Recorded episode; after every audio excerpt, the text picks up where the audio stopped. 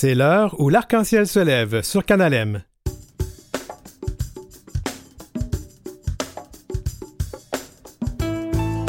17 mai, journée mondiale contre l'homophobie, la biphobie et la transphobie dans un climat difficile pour nos communautés queer. Alors pour en parler, on va recevoir le directeur général de la Fondation Émergence qui a créé cette journée, Tara Chanadi qui est la directrice générale du réseau des lesbiennes du Québec et Victoria Florence Legault également directrice générale, mais de l'ATQ, Aide aux trans du Québec. Et on termine le tout en parlant d'une balado queer féministe, toute ou pas toute. L'heure où l'arc-en-ciel se lève oui, c'est pour toutes, tous et tous.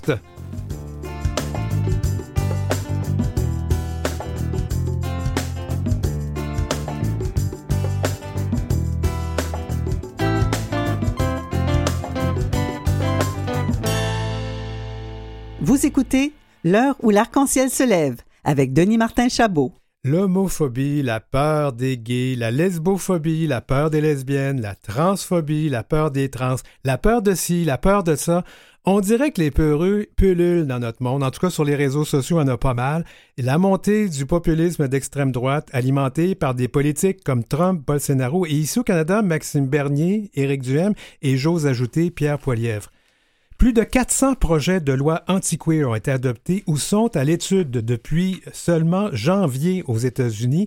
Et ici, au Canada et au Québec, on a vu des manifestations contre nous et même des attaques. On a vu ça en Ontario récemment pour une histoire de bière associée aux personnes trans. Vraiment, là, c'est sérieux cette histoire-là. Puis pourtant, ça peut être drôle aussi. Alors, pour contrer tout ça, justement, la Fondation Émergence a donné un ton humoristique à sa campagne annuelle. Laurent Brault est le directeur général de la Fondation Émergence. Bienvenue à l'émission, Laurent. Bonjour, Denis Martin. Alors, on utilise toujours les accords euh, masculins, les pronoms masculins? Exact. D'accord. Alors, j'ai découvert, en voyant votre campagne à la Fondation Émergence, que euh, je souffre d'oïcophobie. Mais même dire le mot me fait peur. La peur des appareils électroménagers. Ben, c'est pas parce que je suis paresseux, là. C'est juste que moi, le passer l'aspirateur ou faire du repassage, j'ai peur. non, sérieusement. T'es pas le seul, hein? Sérieusement, j'ai adoré quand j'ai vu la campagne. Mais ça, ça me fait rire. Ça me, en fait, la Fondation Émergence nous a toujours surpris avec ses campagnes annuelles sur la Journée mondiale contre l'homophobie et euh, la transphobie. Cette fois-ci, on y va dans l'humour. Pourquoi? Ben, en fait, on cherche toujours à choquer, attirer l'œil, euh, créer une certaine tension aussi pour ouvrir une conversation sur les réalités des personnes LGBTQ. Dans le passé, on essayait de briser un peu l'espèce de bulle au Québec, que tout est réglé, tout est beau, euh, euh, les personnes LGBT peuvent vivre sans problème ni violence et tout ça. Donc, on voulait ramener en fait des exemples de violence avec une campagne un peu plus sombre l'année dernière là, pour vraiment dire non, non, ces violences-là existent et voici des exemples. Cette année, on voulait adopter un nouveau ton. Euh, premièrement, pour ne pas lasser le public non plus, là, donc euh, aller dans une autre direction. Mais on part du constat, en fait, qu'on voit euh, l'effet du backlash ou l'effet du ressac en français c'est euh, les rapports de ILGA World, qui est la plus grande association LGBT internationale au monde, qui produit des rapports, puis ils disent que globalement, nos droits avancent, pas aussi vite qu'on le voudrait. Il y a des reculs dans certains pays, mais il y a des avancées ouais, L'Ouganda, entre autres, les États-Unis, oui. Exactement. Mais paradoxalement, cette avancée-là de nos droits euh, amène une, une, montée des violences puis des, euh, de l'homophobie, de la transphobie. Pourquoi? Parce que plus on s'affirme, plus on devient visible, plus on prend notre place, plus il y a une réaction négative qui se crée. Mais tout ça, ces manifestations-là, homophobes et transphobes, c'est basé sur quoi? C'est basé sur de la phobie. Puis c'est quoi une phobie? Ben, la science explique qu'une une phobie, c'est une peur exagérée de quelque chose qui est en réalité sans danger. Hmm. Donc, les personnes LGBTQ+, sont en réalité sans danger. Donc, aussi sans danger que mon, mon aspirateur électrique ou mon fer à repasser, quoi. Exactement. on, peut ne pas aimer faire le ménage euh, toutes les semaines, mhm. euh, mais de là à croire que l'aspirateur est un réel danger pour soi, mais ça, on est dans l'ordre de l'oïcophobie, la peur des îles. mais il y en avait, il y en avait une autre en passant. Je, trouve ça important de le dire. Il y en avait une autre, la peur des, euh, des nains de jardin. Comment est-ce qu'on appelle Oui, c'est la nanopabulophobie. Euh, qui est la peur des nains de jardin à brouette. Donc, euh, ce que vous avez dans, dans votre jardin pour décorer votre jardin.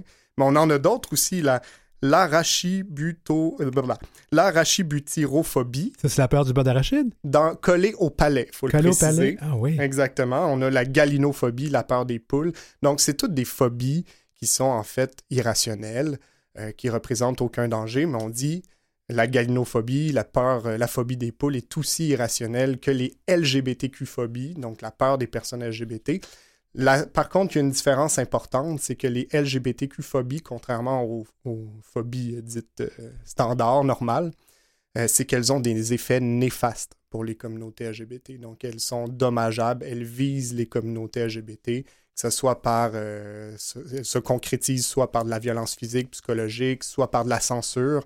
On peut parler du don de say gay aux États-Unis, comme quoi que euh, la croyance que si on parle de diversité sexuelle et de genre dans les écoles euh, secondaires, ben, euh, ça peut endoctriner les enfants, etc.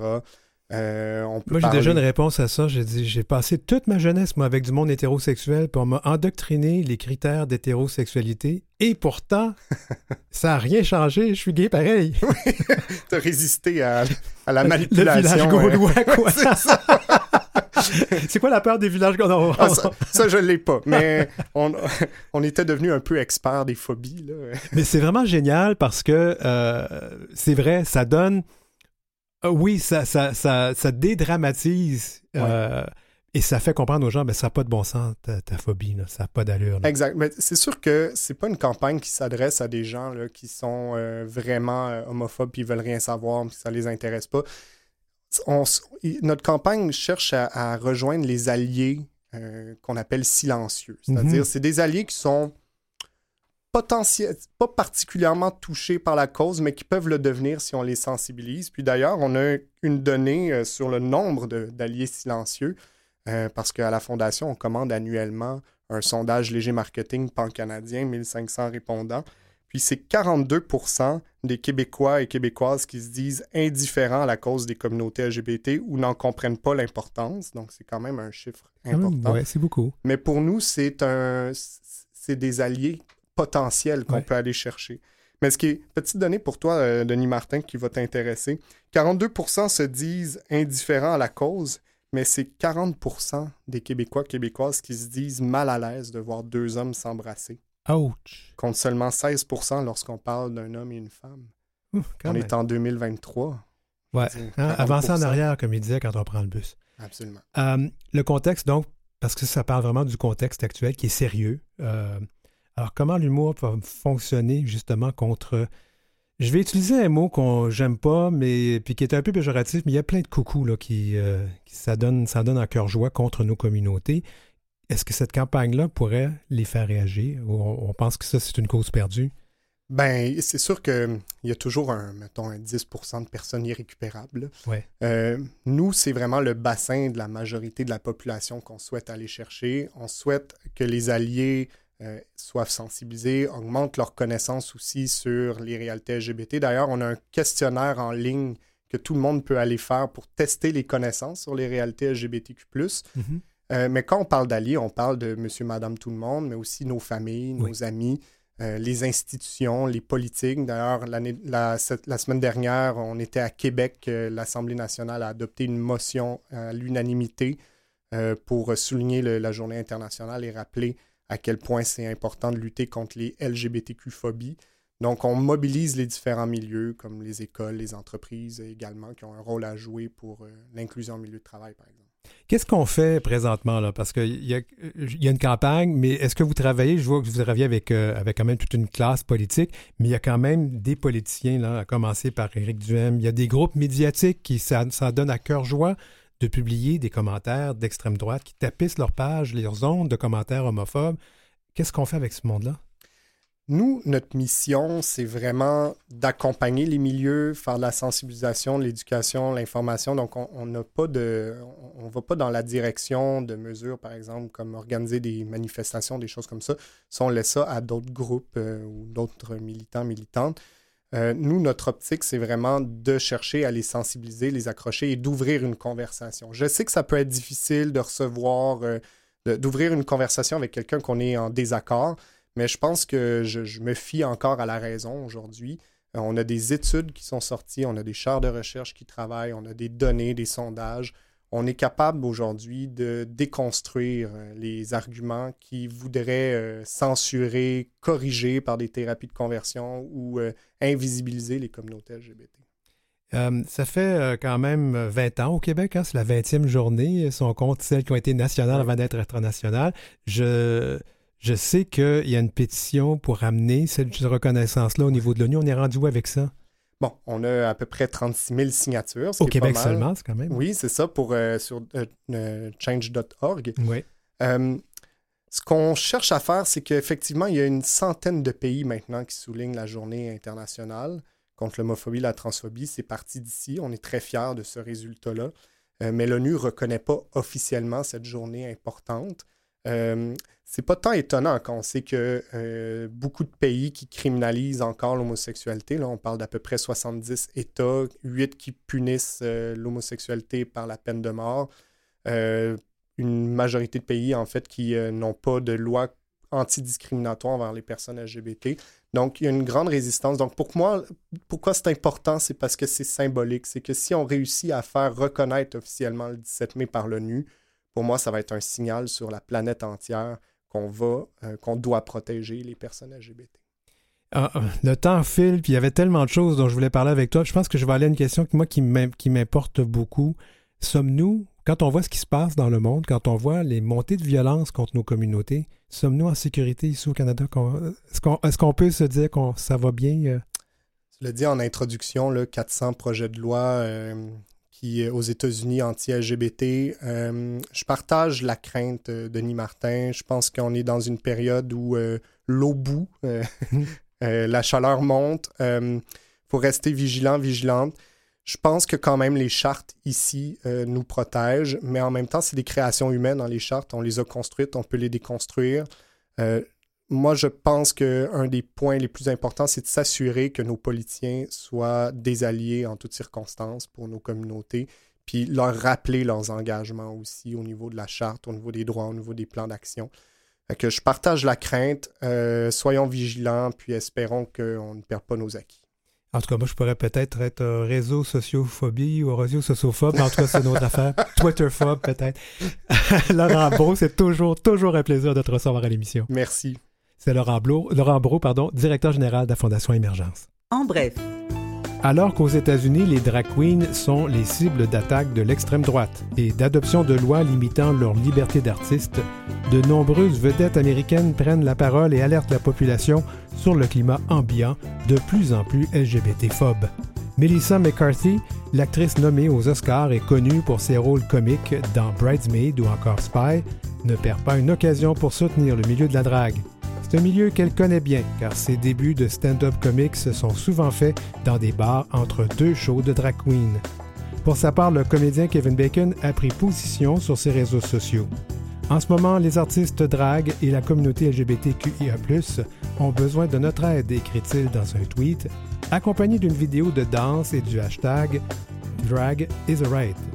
En février, lors des Oscars, les victorieux réalisateurs d'Everything Everywhere All at Once prenaient eux aussi parole pour rappeler que la drague n'est pas une menace pour personne. En mai, la chanteuse lesbienne Hayley Kiyoko a été confrontée à une situation inédite. En tournée depuis quelques mois, la jeune femme traverse les États-Unis avec une troupe de danseurs et danseuses qui performent pendant ses concerts, dont deux drag queens. Dans une vidéo Instagram apparaissant les larmes aux yeux, elle révèle avoir été menacée de poursuites judiciaires à l'approche de son concert à Nashville, dans le Tennessee, un État qui a en effet récemment fait passer une loi interdisant les représentations drag dans les lieux tout publics. Source Hugues.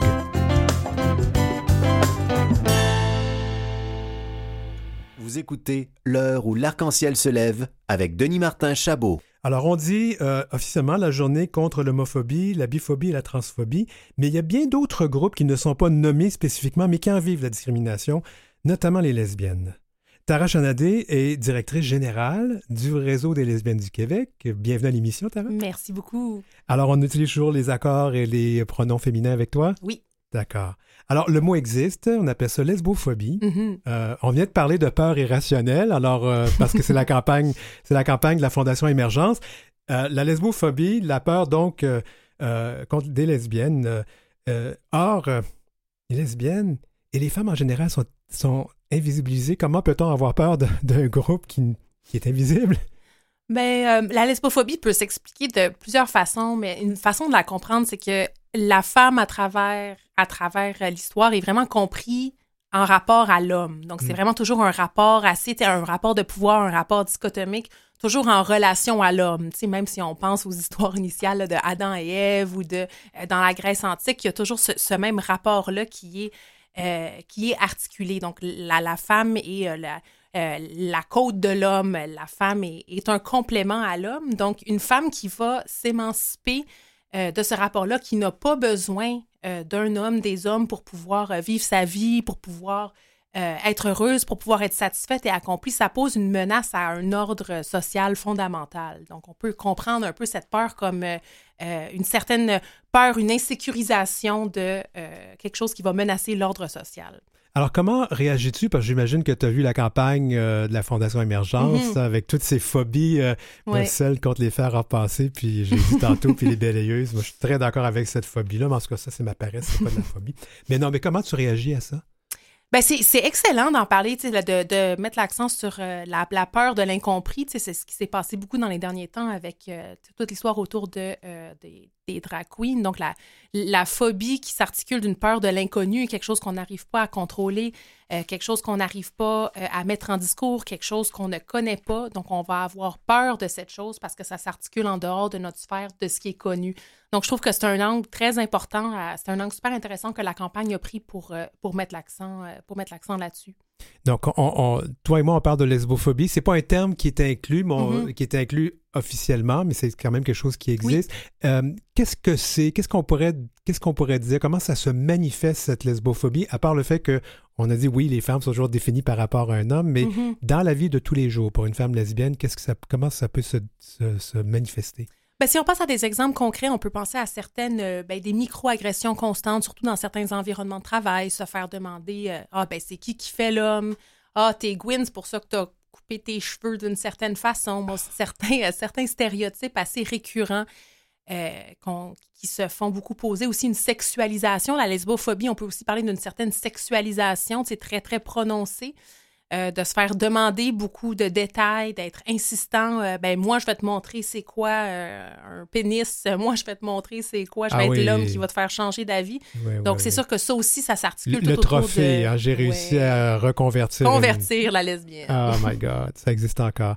Mais Ça malheureusement, ça existe aussi chez les hommes. hein. Qui fait l'homme, qui fait la femme Ah dans votre couple? Ouais. Ben oui. Quelle histoire, quelle histoire. Euh, donc, c'est. Mais à chaque fois, je me dis, comment euh, on mesure ça? Parce que je, je sais qu'on mesure les actes homophobes, hein, on, on rentre là-dedans Mhm, la grande, la grande panoplie. Encore une fois, la langue étant ce qu'elle était, ce qu'elle est. mhm, hein, on- dans, quand il y a un masculin, tout le monde est masculin à ce moment-là. Mais Mhm. est-ce que est-ce qu'on mesure ça? Est-ce qu'il y a des. Est-ce qu'on a des données sur la lesbophobie au Québec? Euh, des données sur la lesbophobie en tant que telle, nous, justement, on est en train de... Il y a un manque de données en général. Les femmes lesbiennes sont souvent invisibilisées, même dans la recherche LGBT. Donc, il y a vraiment un énorme manque de données. Euh, nous, justement, au Réseau des lesbiennes du Québec, c'est quelque chose qu'on essaye de faire, d'essayer de vraiment produire plus de connaissances euh, par et pour sur le vécu, sur les enjeux vécus par les lesbiennes. Donc, récemment, on a fait un sondage autour de plus de 1000 participants à travers les 17 régions administratives du Québec. Et on a essayé de comprendre euh, quel genre de lesbophobie vivait, quel genre d'actes haineux vivaient les, euh, les personnes euh, selon leurs intersections, selon les différentes régions. Donc, il y avait un très haut taux de personnes qui avaient déjà vécu, que ce soit des agressions sexuelles, des agressions physiques, des commentaires inappropriés dans des lieux de travail, dans des sphères familiales. Donc, c'est quelque chose qui était quand même assez relativement commun chez, chez les personnes. Ben justement, qu'est-ce qu'on. Ça vous prend des données, mais j'imagine Mhm. que vous travaillez aussi à une certaine sensibilisation des gens. euh, Mhm. Comment vous travaillez là-dessus? Comment vous. euh, On fait des campagnes de sensibilisation à chaque année. Donc, euh, cette La année, la journée visibilité lesbienne, Oui, exactement. La journée visibilité lesbienne. Donc, cette année, notre campagne, ça a été nommé pour exister, donc Mhm. pour sortir de l'ombre. Euh, donc, par des campagnes de sensibilisation, on va produire des podcasts aussi. Euh, on va faire du lobbying autour de différentes instances. Quand il y a aussi des enjeux euh, qui touchent les femmes, les droits des femmes, on va être, euh, on va être présente là aussi. il peut avoir de la lesbophobie dans les milieux de femmes, aussi les milieux de femmes bon, dominés par les femmes hétérosexuelles qui vont qui vont être, se sentir menacées. Ça s'est déjà arrivé à plusieurs personnes de se sentir, euh, de se sentir comme une prédatrice, de se faire sentir comme euh, menaçante pour les femmes. Donc, ils pensent que peut-être qu'une prédatrice sexuelle s'est euh, infiltrée dans leur réseau. Donc, c'est quelque chose qui peut se retrouver dans, dans plusieurs milieux. Wow. C'est vraiment complexe. Hein? Mm. Je vais revenir sur l'invisibilité des lesbiennes, puis je pense que je vais faire un petit tournant. Vous venez de publier au Réseau des lesbiennes du Québec les archives lesbiennes. Oui. Parle-moi de ça. Ah, ben ça, c'est un ouvrage impressionnant. Tu vas en parler bientôt avec euh, Julie Vaillancourt. Oui. En fait, j'ai oublié d'aller chercher mes deux tomes encore. Je vais le faire. J'aurais dû les amener. Ouais. Euh, donc, c'est un ouvrage vraiment impressionnant qui a été fait par la RLQ, donc écrit par Julie Vaillancourt, révisé par Lynn Chamberlain et Dominique Bourque, qui a retracé l'histoire des femmes de la diversité sexuelle en remontant à Sappho, en Grèce antique. Donc, euh, première trace d'où vient le terme lesbienne, en fait, et qui documente aussi jusqu'à aujourd'hui au Québec, donc tous les mouvements lesbiens, l'intersection entre le mouvement lesbien et le mouvement féministe. Donc, euh, souvent, on dit que ben, l'histoire, en fait, c'est pas, c'est pas un récit objectif. Les, faits qu'on choisit de visibiliser sont choisis, sont mm-hmm. choisis par des institutions, euh, sont remis, euh, sont, on, on, va choisir que certains faits historiques vont avoir plus de valeur que d'autres, vont être, vont être racontés et racontés à nouveau. Alors, pour nous, c'était important de faire en sorte que l'histoire des femmes de la diversité sexuelle sorte de l'ombre, sorte des marges. Donc, on mette d'autres figures de l'avant euh, que, bon, par exemple, la, figure de l'homme blanc qui part en guerre, qui domine les récits historiques qu'on apprend euh, dans notre cursus scolaire. Tout à fait. Ben, L'histoire a été écrite euh, majoritairement par des mmh, hommes blancs mmh. hétérosexuels. Hein? Oui. Alors, ça, ça explique. Donc, c'est vraiment intéressant parce que ça met, ça va mettre donc. Euh, moi, j'ai très hâte de lire. Euh, je sais que c'est deux bonnes briques à lire, mais. Un beau mille pages. ça en avoir à lire. Ça me fait pas peur. Et ce livre-là, il est disponible. Euh, on va faire. il s'est déjà écoulé très rapidement. On avait 200 exemplaires, mais là, on va republier une centaine d'exemplaires. Donc, il faut juste contacter le réseau des lesbiennes du Québec et bientôt, les rééditions vont être disponibles.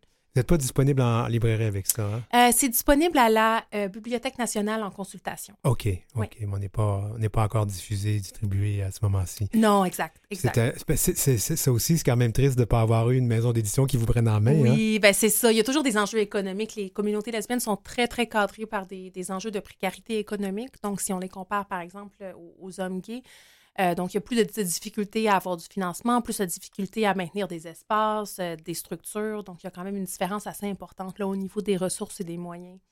Ben, c'est pour ça qu'on doit parler euh, mm-hmm. et de, vraiment d'échanger et d'inviter les gens des communautés, des personnes des communautés lesbiennes, parce que c'est vrai que les gens disent toujours, ben, ils sont où les lesbiennes? Ben, ils sont là, c'est parce qu'on ne les voit pas. Tout à fait. Mais vous avez eu cette année, je reviens sur votre campagne, quand même deux artistes très connus qui ont été vos mhm. porte-parole, mhm. Geneviève et Mélodie. Oui, oui, qui ont produit la pièce de théâtre Ciseaux, qui est une pièce de théâtre vraiment impressionnante. Que j'ai vue. Ah, elle est excellente.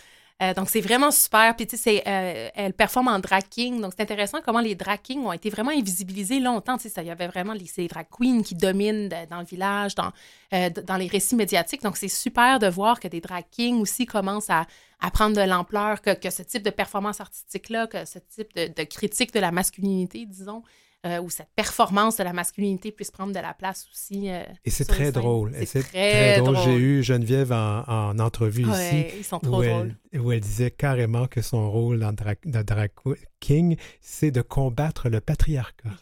Yes. J'adore. Euh, cela dit, j'ai posé la même question en fin d'entrevue à Laurent tout à l'heure. Mm-hmm. je te la pose à toi. Euh, avec tout ce mouvement qu'on voit, mm. ce mouvement radical, très mm-hmm. méchant, très dur envers nos communautés, mm-hmm. est-ce que on devrait craindre, on est toujours en sécurité? Ben, je pense que euh, on est une communauté qui doit faire preuve de solidarité. Puis c'est ça qui, est le fun qu'on voit maintenant dans les milieux LGBT, de vraiment faire preuve de solidarité. Donc, il y a notamment vraiment une montée de la transphobie assez, euh, assez effrayante. donc, je pense qu'il faut continuer de faire des gestes pour appuyer les personnes, qu'on s'appuie entre personnes de la communauté pour pouvoir faire face à ça. Donc, nous, par exemple, cette année, on va donner à Fierté Montréal euh, une conférence avec l'ATQ, donc l'organisme Victoria va présenter euh, après moi, donc sur les perspectives inclusives du lesbianisme. Donc, montrer qu'on peut être lesbienne et trans, on peut être lesbienne et cis, on peut être lesbienne et non-binaire. Donc, je pense que c'est important de déconstruire même au sein de nos communautés euh, certains discours euh, plus essentialistes pour pouvoir après être plus fort puis faire, euh, faire front commun à, toute cette vague de haine qui, qui, déferle. Historiquement, les femmes ont quand même été plus à risque de mm-hmm. violence. Cela dit, avec ce qui se passe présentement, et quand on est une femme lesbienne, est-ce qu'on mm-hmm. doit... Je, le dis, je le, je le, dis avec toute bienveillance et certainement pas avec sexisme, mais est-ce qu'on mm. doit être redoublé de prudence maintenant? Euh, ben, je pense que définitivement, ben, la prudence est toujours de mise, mais c'est certain qu'il faut continuer de parler de certaines choses, puis de continuer de visibiliser certains enjeux. Donc, je pense que c'est vraiment une façon de, euh, mener des luttes. Donc, je pense qu'on on est quand même, encore une fois, on est quand même une communauté forte, on est une communauté unie, il y a des belles choses qui se font, donc de continuer de travailler ensemble dans la solidarité pour pouvoir euh, éventuellement, avec euh, un gouvernement conservateur qui va rentrer, euh, être capable de, euh, de, faire des initiatives collectives. on parle du gouvernement conservateur oui, au fédéral. Au fédéral oui, oui, au fédéral. On n'espère pas euh, au provincial. Ah, oui. il lui a donné, j'ai toujours la blague, qui lui a donné une carte de membre, lui. C'est affreux de dire ça. Euh, il nous reste quelques secondes. Euh, vous allez faire quoi pour la journée, euh, le réseau lesbienne? Vous allez faire quoi? On se rend à Ottawa avec Laurent, avec qui vous avez parlé plus tôt. Donc, on va rejoindre le réseau Dignité. Donc, on essaie, on trouve que c'est très important de faire en sorte qu'un organisme lesbien inclusif soit genre, visibilisé au niveau fédéral, au niveau pan-canadien. donc, de, montrer, de se montrer solidaire de, de toutes les luttes qui se passent actuellement. Tara Chanadi, c'est toujours un plaisir de te recevoir à ben, l'émission. merci, d'avoir été avec nous. Merci. Ah, c'était Tara Chanadi, directrice générale du Réseau des lesbiennes du Québec.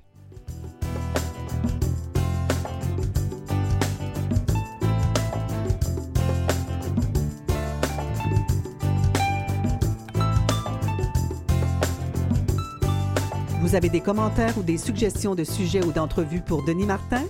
Contactez-le à heurciel.outlook.com. C'est heurciel en un seul mot et en minuscule, outlook.com. Suivez Denis Martin aussi sur sa page Facebook et sa page Instagram, dmchabot auteur.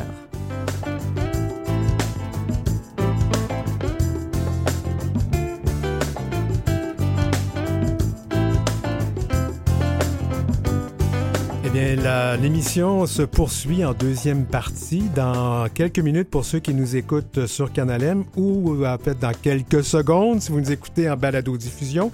On va parler euh, donc de cette journée de lutte contre l'homophobie, la transphobie, la biphobie et on va parler particulièrement en deuxième partie de la transphobie parce que ça c'est très très très présent et on va en discuter. On va terminer quand même avec une balado queer féministe toute ou pas toute. C'est vraiment intéressant cette émission là. On va parler donc avec une des co-animatrices.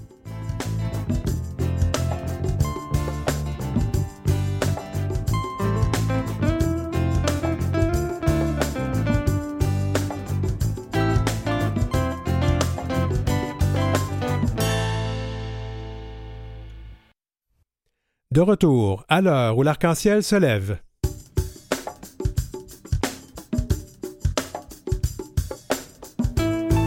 Dans cette deuxième partie de notre émission au balado, nous allons parler à nouveau, en fait on continue, sur la journée internationale de lutte contre l'homophobie, la biphobie, la transphobie, et on va particulièrement s'attarder à la transphobie. C'est important, c'est vraiment le sujet chaud de l'heure.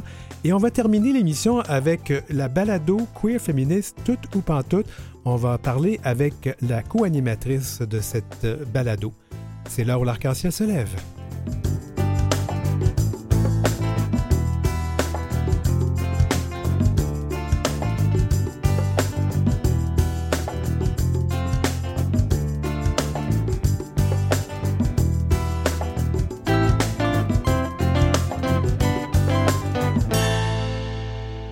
Écoutez L'heure où l'arc-en-ciel se lève avec Denis Martin Chabot. Continuons donc sur le thème de la Journée internationale contre l'homophobie et la transphobie.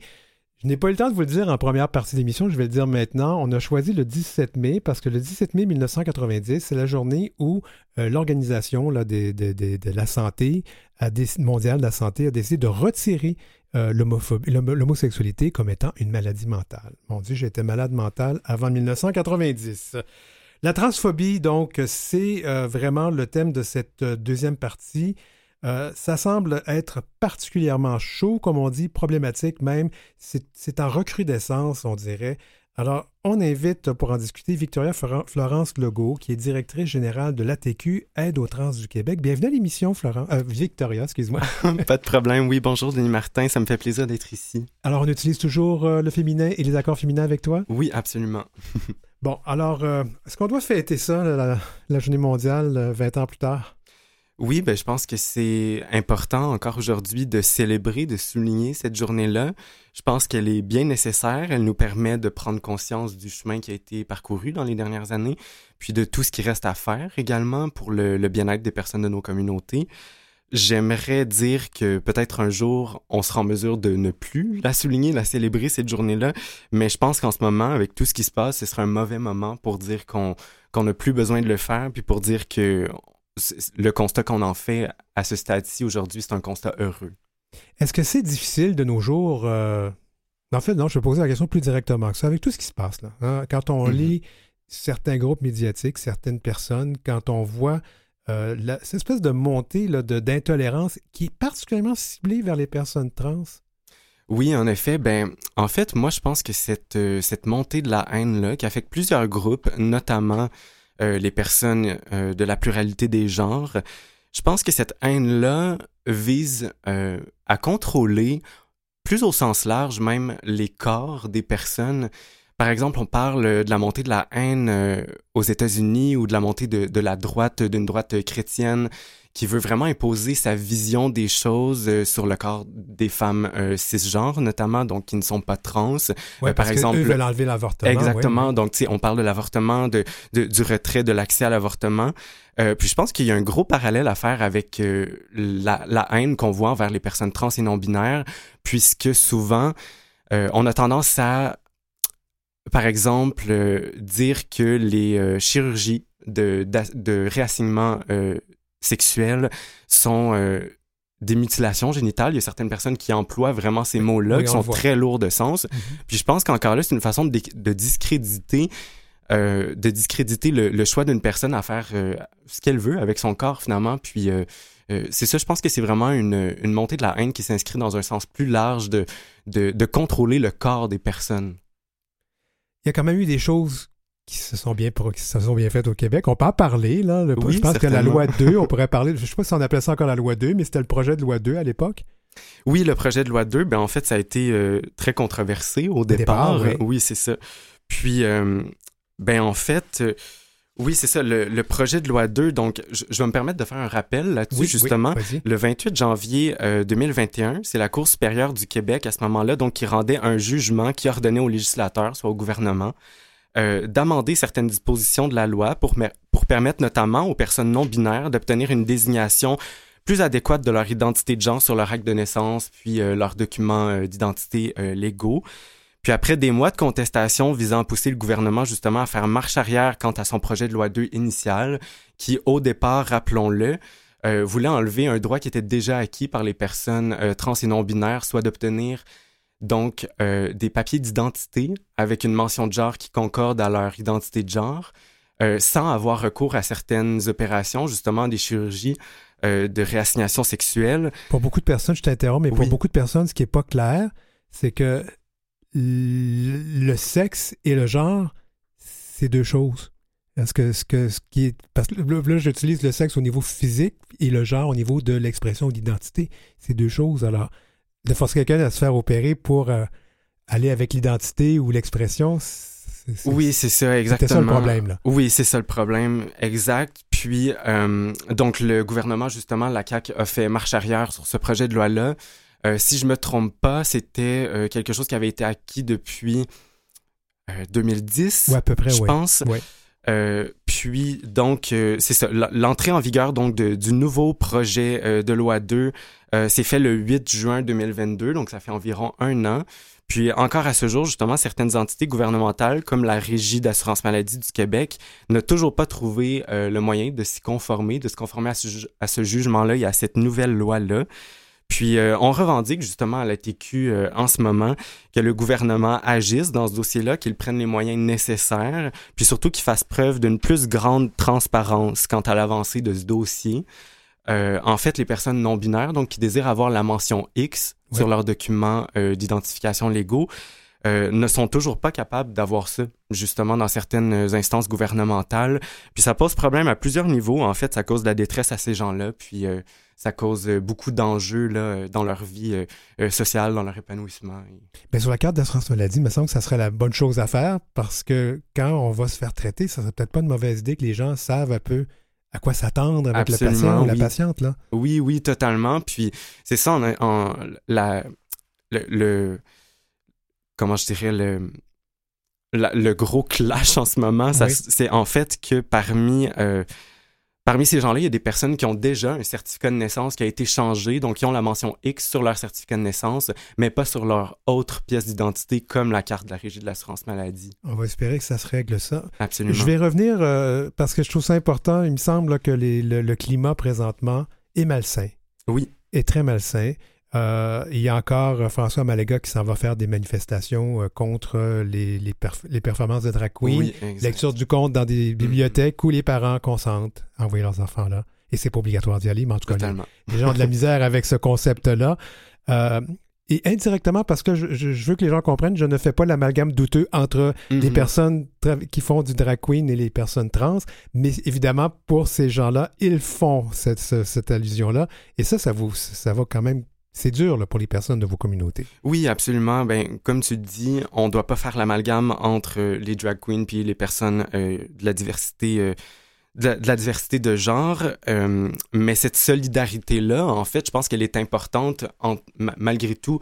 cette, cette solidarité-là intercommunauté, je pense qu'elle est très importante puisque euh, pour moi, en fait, quand on s'attaque à une partie de, notre communauté, de la communauté LGBTQ+, on s'attaque à tout le monde, vraiment. Puis, euh, euh, c'est déplorable, en fait.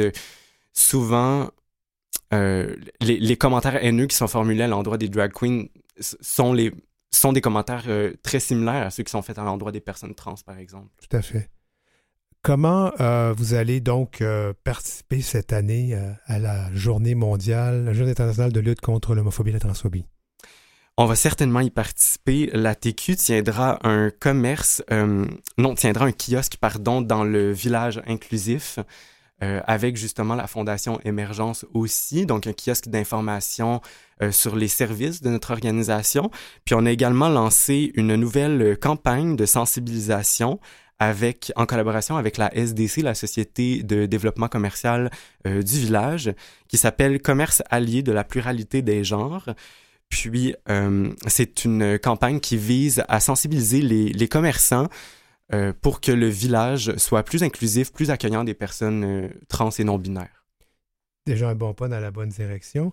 Et qu'est-ce que vous pensez de la, à la TQ, qu'est-ce que vous pensez de cette campagne qui est quand même humoristique, de la Fondation Émergence, vous l'avez vu aussi. Oui, oui. Qu'est-ce que vous en dites de ça? Oui, très bonne, en effet. Euh, euh, je pense que l'humour, ça rejoint beaucoup de gens.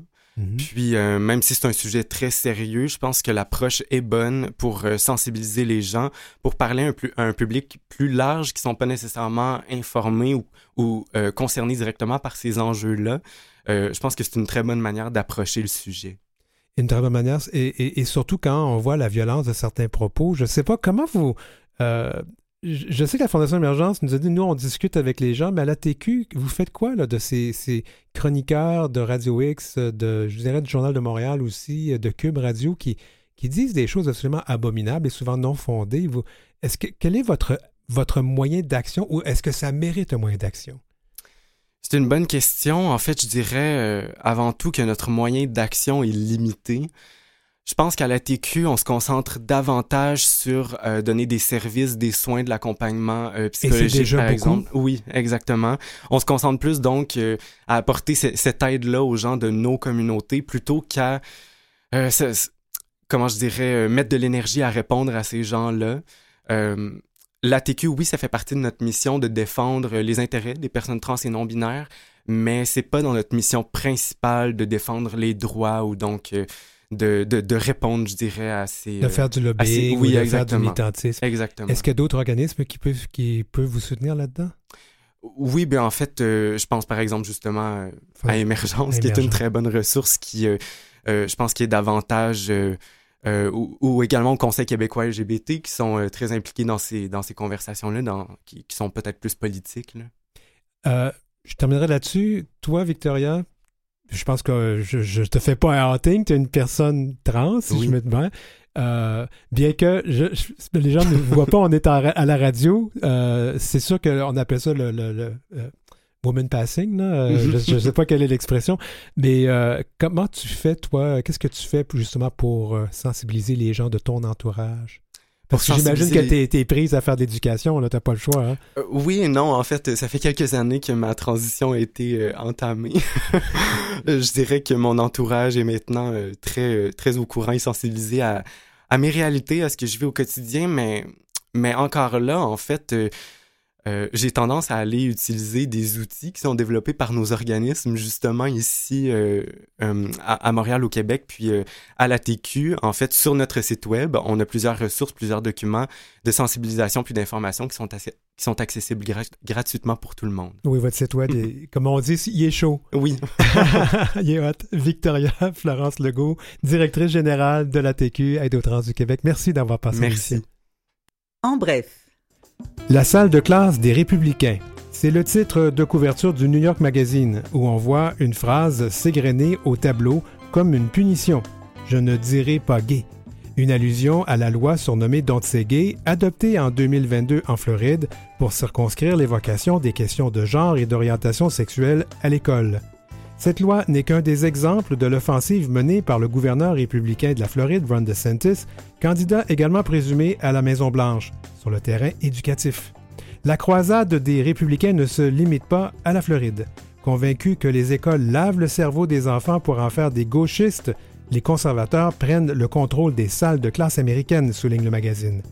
Depuis trois ans, les parlementaires de 28 États ont adopté au moins 71 propositions de loi pour décider ce qu'enseignants et élèves peuvent dire ou faire à l'école.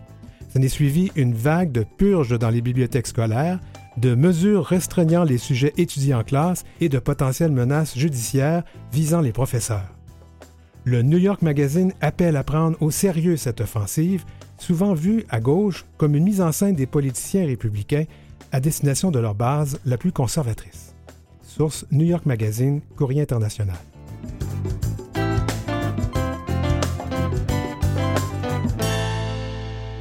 Vous écoutez L'heure où l'arc-en-ciel se lève avec Denis Martin Chabot.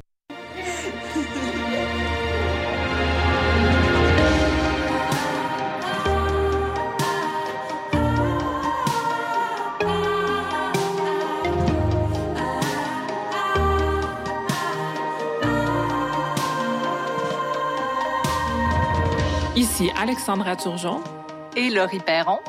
Vous, écoutez, Tout, ou pas tout, saison 4, épisode 1, Laissez le soleil se relever.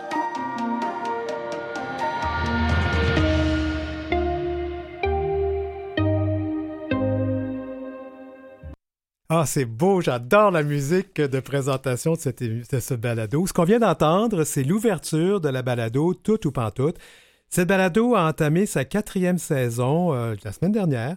Tout ou pantoute se décrit comme sensible et rigoureux, et c'est vrai. Euh, c'est vrai, je vais vous le dire, j'ai écouté les deux épisodes, deux premiers épisodes de la saison actuelle qu'on m'a envoyé gentiment.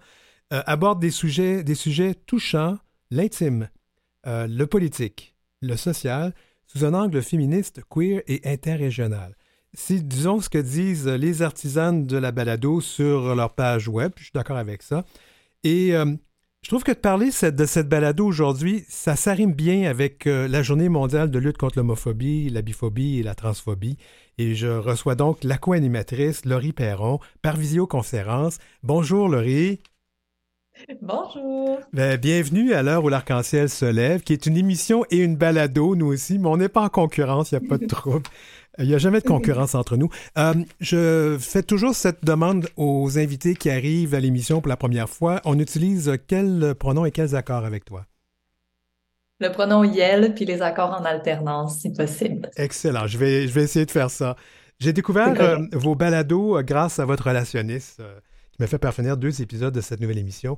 D'abord, je te complimente d'emblée. Moi, je, je suis journaliste. C'est mérité les compliments. Je suis journaliste d'expérience et j'ai vu, j'ai reconnu la rigueur dans le contenu, dans le traitement, dans la façon de faire, la justesse du ton et la sensibilité. Merci pour ça. Ça, ça fait du bien. merci à toi, vraiment. Alors, on va commencer, commençons par le début parce que c'est la quatrième saison. Moi, je viens de découvrir, hein, je ne savais pas que vous existiez. Hein, c'est des choses comme ça qui arrivent dans notre monde. Euh, alors, dis-moi, euh, comment cette aventure-là a, commencé? Là? Cette aventure-là a commencé euh, quand moi et les amis avec qui on a fondé le balado, on commençait à écouter des balados féministes puis queer, mais surtout des balados queer américains ou du Canada anglais, puis des balados féministes français. Il n'y en avait pas beaucoup qui se faisaient ici à ce moment-là.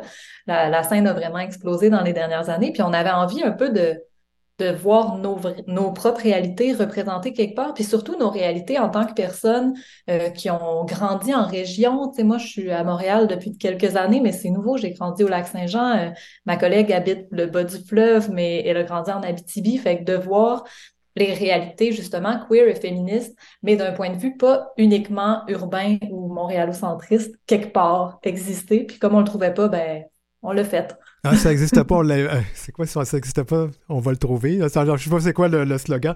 Euh, mais euh, c'est intéressant parce que vous êtes des personnes de différentes régions. Vous n'êtes pas tous à Montréal en même temps. J'imagine que là, ça, c'est un, autre souci technique, mais ça, on peut toujours vivre avec ça. Toi, personnellement, qu'est-ce qui t'a amené, qu'est-ce qui t'attire vraiment dans ça? Sur un plan plus personnel. Dans le balado? Ouais, qu'est-ce qui t'a amené à ça sur le plan personnel? C'est une bonne question parce que de prime abord, moi, je suis une artiste un peu multidisciplinaire, mais le balado faisait pas partie de, mes angles d'approche euh, des sujets. Mais euh, ben super honnêtement, c'est l'amitié qui m'a amené là-dedans parce que ça j'avais envie de faire un projet avec ces amis-là, puis ça m'a permis de le faire. Euh, puis après, peu importe euh, peu importe le médium avec lequel j'approche un sujet, ma démarche artistique, elle existe dans ma tête. Fait que c'était de l'appliquer dans un nouvel univers puis de voir où ça pouvait me mener. Fait que je dirais la curiosité, le désir d'apprendre aussi puis de m'informer sur des sujets comme on fait quand on est à l'école. Mais là, quand euh, dans ma vie d'adulte avec des enfants, je le faisais moins puis ça me donne l'occasion de creuser, de faire de la recherche sur des sujets, d'en apprendre constamment puis d'en discuter avec des gens qui travaillent sur le même sujet toujours sur des sujets que moi je choisis en plus, c'est vraiment de la chance. Là. Euh, je pense que c'est ça, un désir d'apprendre puis une volonté de travailler avec des amis. Ouais. Qu'est-ce qui fait de votre balado qu'on peut dire qu'il est, que la balado est queer et féministe? Euh, ben, tout simplement nos, nos identités, je pense, euh, comme c'est nos réalités, ben forcément notre angle d'approche des sujets est teinté de ça. Euh, puis dans nos choix d'invités aussi, on fait attention d'avoir une représentativité à ces niveaux-là. Au niveau queer féministe et toujours interrégional aussi.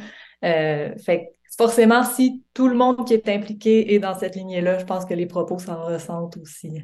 J'ai lu avec, euh, ah mon Dieu, vos promesses solennelles, puis j'ai vraiment aimé celle sur le chialage. Vous promettez de chialer. Êtes-vous vraiment des bonnes chialeuses? je, je rire à, l'autre bout, mais c'est vraiment. Euh, en fait, moi, pour avoir écouté l'épisode, surtout celui qui m'a vraiment interpellé sur la consommation, euh, j'ai pas mm-hmm. trouvé que ça chialait. Moi, ça m'a vraiment fessé dessus quand je l'ai écouté. J'ai appris des choses, ça a révélé des affaires, puis euh, ouais. Mais êtes-vous ah, vraiment. Ben, tant mieux. Tant mieux. On essaie de chialer de façon constructive. Fait que si ça sonne pas comme du chialage, c'est idéal. Puis là, il faudrait dire aussi que votre approche de balado est très, ben, très différente de, celle-ci, qui est une balado d'information. On est vraiment dans, l'immédiat, dans le... mais vous avez un très bon recul, mais il y a aussi de la poésie dans, votre, dans, votre, dans vos émissions. Oui, absolument. On a des poèmes qui sont cités un peu partout à travers la saison de plusieurs, euh, de plusieurs artistes, mais on a surtout euh, notre poète en résidence, je dirais, pour la saison, qui est Natacha Canapé-Fontaine, qui a rédigé et enregistré des poèmes sur chaque sujet par mhm. rapport à chaque épisode. Fait qu'on a vraiment de la chance des poèmes originaux qui n'existent pas ailleurs. C'est euh, Ouais. C'est, ouais, l'émission, en fait, le balado complet mérite, ça dure une cinquantaine de minutes. Là, ça, on veut l'écouter, mais juste pour ça aussi, d'entendre les beaux, les beaux poèmes. Mm-hmm. Euh, comment vous choisissez les sujets, votre, votre balado? Euh, c'est plus facile de. comment on choisit nos sujets? Tout nous intéresse, euh, mais finalement, souvent, on les choisit un peu sur un coup de tête au moment de remplir les demandes de subvention parce que là, il faut faire une, une programmation préliminaire, puis on se dit on vérifiera plus tard si ça nous intéresse encore, mais finalement, à chaque fois qu'on met le pied un peu dans un sujet, ça finit par nous intéresser, puis on veut en savoir plus. Fait que on les choisit bien vite, puis on les travaille bien longtemps après. oui, on voit qu'il y a du travail. Et ensuite, donc, comment vous vous prenez pour faire cette conception de chaque épisode et comment vous faites votre casting aussi, votre choix d'invité? Mm Ben ça, c'est un travail qui a beaucoup changé dans cette saison-ci pour nous parce qu'avant, on était un balado un peu plus de type euh, peut-être magazine, là, avec des longues entrevues, un petit debriefing après, introduction, conclusion. Euh, là, on a un gros travail euh, de scénarisation parce qu'on est on a plongé dans le documentaire, fait qu'on a travaillé avec la documentariste Jenny Cartwright qui nous a vraiment guidés dans les étapes de, de, de création d'un projet comme ça. Mais c'est sûr qu'on on s'est fait une bonne banque d'invités, une dizaine d'invités par épisode pour finalement se rendre aux deux qu'on allait interviewer à chaque épisode. Après, on a fait des pré-entrevues, des entrevues, on a scénarisé tous nos épisodes, on a redécoupé les entrevues, beaucoup de montage. Euh, on a une habilleuse sonore aussi qui a travaillé avec nous, une conceptrice sonore euh, incroyable, Sylvaine Arnaud, qui a fait un excellent travail en collaboration avec notre monteuse Marie-Ève Boisvert. Fait qu'on est c'est ça, on, toutes, les belles étapes de production, presque comme si on était en cinéma, l'image en moins. Ben, en fait, euh, ça ressemble beaucoup à des balados que moi que j'écoute en anglais, euh, un peu dans le style radio documentary, là, tu sais, des radios documentaires. Euh, ouais. Oui, ça fait un peu ça. justement, comment vous parlez, vous avez parlé un peu de, as parlé un peu de financement, mais comment justement vous êtes financé? Nous sommes financés par le Conseil des arts et lettres du Québec et le Conseil des arts du Canada. Wow, ça c'était une belle étape. Mais j'ai vu que euh, on peut aussi vous financer par Patreon ou Patreon, si les gens veulent vous aider, oui. Ben, présentement, on a un peu fermé notre Patreon parce qu'on avait de la misère à, mettre du contenu exclusif toujours dessus, puis on veut pas faire payer les gens dans le vide. Fait que si vous voulez faire des dons, vous pouvez aller sur notre site web, puis c'est possible de le faire, mais euh, ou vous pouvez acheter même euh, des produits dérivés qu'on a un petit peu sur notre site web, mais sinon, euh, on a fermé le Patreon pour le moment. Cette émission aujourd'hui, la mienne, cette balado, on a vraiment une thématique de la lutte euh, contre l'homophobie et la transphobie, qui est le 17 mai.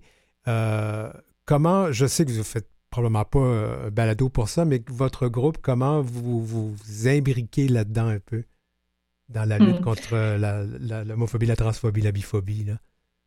Ben, je dirais par la visibilisation des personnes et des enjeux, peut-être, puis essayer de, de ramener ça un peu à travers les épisodes, des fois de façon plus subtile, des fois de façon plus directe, mais nous-mêmes pas oublier de certaines personnes. Si on fait attention, là, bon, la biphobie, c'est facile de pas l'oublier. C'est mon cas, ça fait partie de mon identité. Mais après, euh, la, la, la transidentité aussi dans l'équipe, on la voit, mais c'est ça, on surveille un petit peu entre nous, puis des fois, on s'assure que les gens qui font pas partie de notre équipe peuvent continuer de se sentir bien à travers notre projet. Puis après, on espère que ça se reflète dans, la vie, puis dans les gens qui l'écoutent.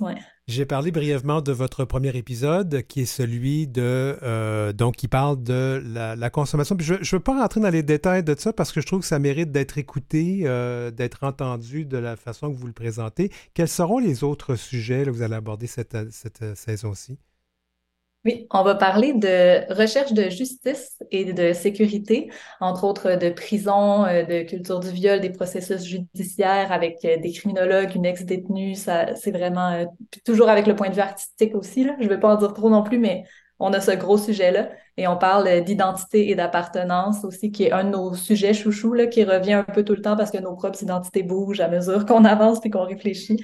donc, on parle de ça avec avec euh, Barbada euh, et Maya Yampolski. Puis on a Marie-André Gill qui fait un petit, un petit épisode carte blanche avec sa colocataire. Euh, fait que c'est ça qui s'en vient. Ouais, c'est un beau show. En fait, c'est des beaux sujets. Et là, si on veut écouter les épisodes, ceux qui sont passés et ceux qui s'en viennent, on va où pour les trouver? Vous pouvez les trouver sur toutes vos plateformes de balado diffusion pour ceux qui en écoutent ou sinon tout simplement sur notre site web qui est le toutoupantoute.com. Toutoupantoute.com. En tout cas, Laurie Perron, c'était vraiment intéressant de, te jaser. Moi, j'avais entendu ta voix, fait que je n'avais pas vu le visage encore.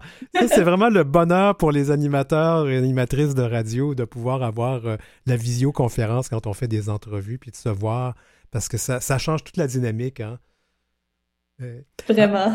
Ben, en tout cas, bon succès à toi, Laurie, et à toute l'équipe de, de, ce balado.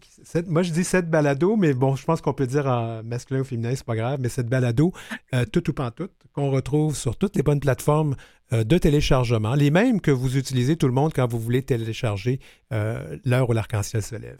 Laurie Perron, merci beaucoup d'avoir été avec nous. Merci beaucoup. Au revoir. Bye bye.